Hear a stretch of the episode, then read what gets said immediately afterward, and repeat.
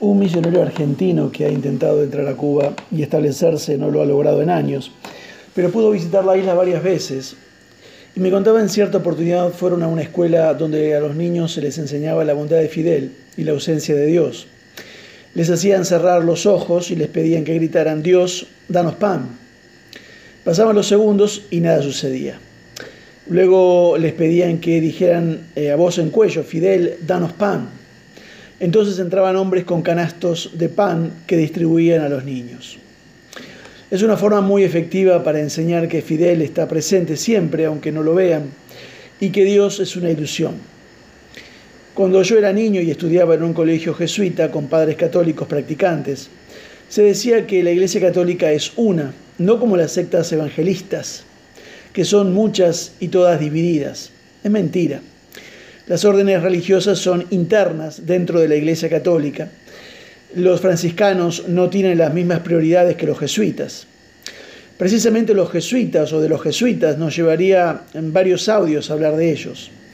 Así como del marxismo, eh, de la conexión política religiosa entre católicos y marxistas también, la teología de la liberación.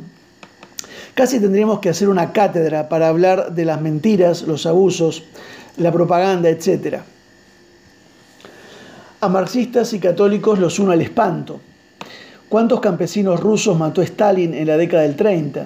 Solamente para poner un ejemplo. ¿Cuántos mató la Inquisición católica en Europa entre los siglos XV al XVIII?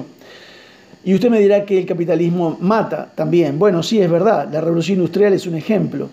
También hay católicos eh, de derecha absolutamente contrarios al comunismo. Eh, eso es para otro, otro audio también. Y hablando de Stalin, les cuento un ejemplo de cómo se gobierna un país marxista. Él mismo dio el ejemplo. En una de sus reuniones, Stalin, que fue un dictador soviético hasta el año 1953, solicitó que le trajeran una gallina, la agarró fuerte con una mano y con la otra empezó a desplumarla. La gallina, desesperada por el dolor, intentó fugarse, pero no pudo. Así logró quitarle todas las plumas y les dijo a sus ayudantes, ahora observen lo que va a suceder. Puso la gallina en el piso y se alejó de ella un poco y agarró en su mano un puñado de trigo mientras sus colaboradores observaban asombrados cómo oh, la gallina asustada, adolorida y sangrando, corría detrás de Stalin mientras éste le iba tirando esos poquitos granos de trigo y daba vueltas en la sala. La gallina lo perseguía por todos lados, entonces Stalin mira a sus ayudantes quienes están totalmente sorprendidos y les dice, así de fácil se gobierna a los estúpidos. Vieron cómo me persiguió la gallina a pesar del dolor que le causé, así como la mayoría de los pueblos persiguen a sus gobernantes y políticos a pesar del dolor que les causan por el simple hecho de recibir un regalo barato o algo de comida para uno o dos días. La realidad es que la mayoría de los gobiernos les conviene simplemente un ciudadano laxo, adormecido y sobre todo también con miedo. Cuando el gobierno teme al pueblo hay democracia, dijo una persona. Cuando el pueblo teme al gobierno hay tiranía.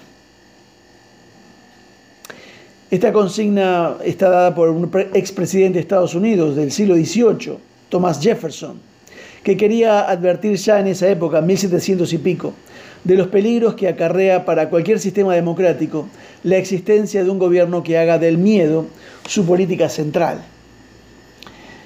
El astuto Maquiavelo, político italiano del siglo XVI, destacó ese poder espiritual, dice, poder espiritual del cual se adquiere una autoridad tan vigorosa.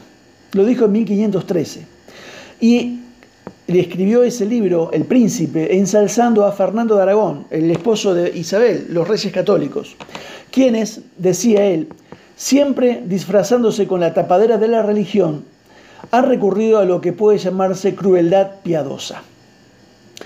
Para los católicos romanos, dice Maquiavelo, la Iglesia, y más específicamente el Papa, se considera con jurisdicción sobre el purgatorio, y el tiempo de permanencia en el purgatorio puede ser reducido mediante decisión clerical. Cierra la cita.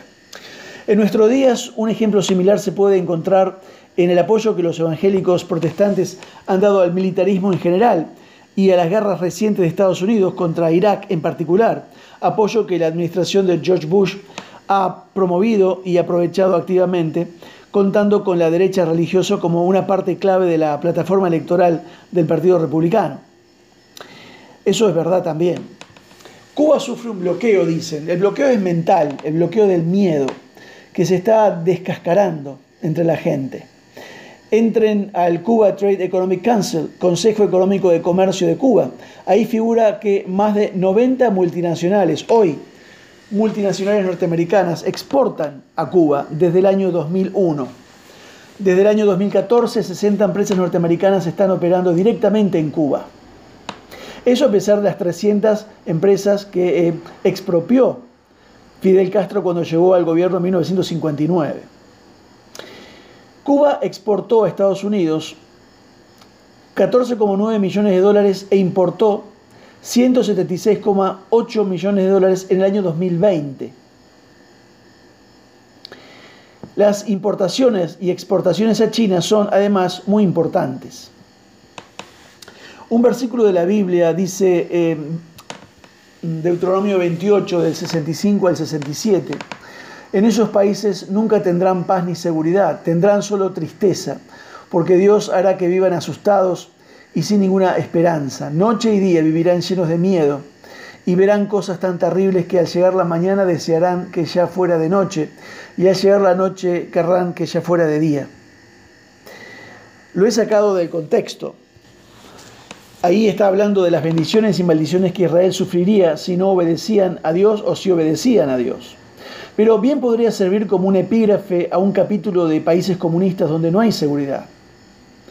Recuerden el dicho, un país donde no hay justicia, es peligroso tener razón. Que Dios te bendiga.